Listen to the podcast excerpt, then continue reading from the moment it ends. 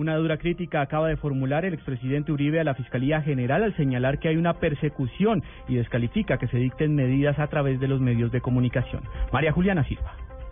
El expresidente y senador del Centro Democrático Álvaro Uribe arremitió nuevamente contra la Fiscalía. Dijo que están administrando la justicia por los medios de comunicación. Han condenado la campaña de Oscar Iván Zuluaga, han absuelto la infiltración de la campaña de Santos, han condenado a Luis Alfonso Hoyos, dejado un gran manto de duda sobre el doctor David Zuluaga, no tienen claridad sobre mi persona, dicen que lo que pasa es que tengo un, foro, un fuero, yo preferiría que ya que administran en público digan las cosas con claridad. Dijo que el hecho de que la Fiscalía condene por medio de los medios genera pánico y le resta respeto a la justicia dentro de la ciudadanía. María Juliana Silva, Blue Radio.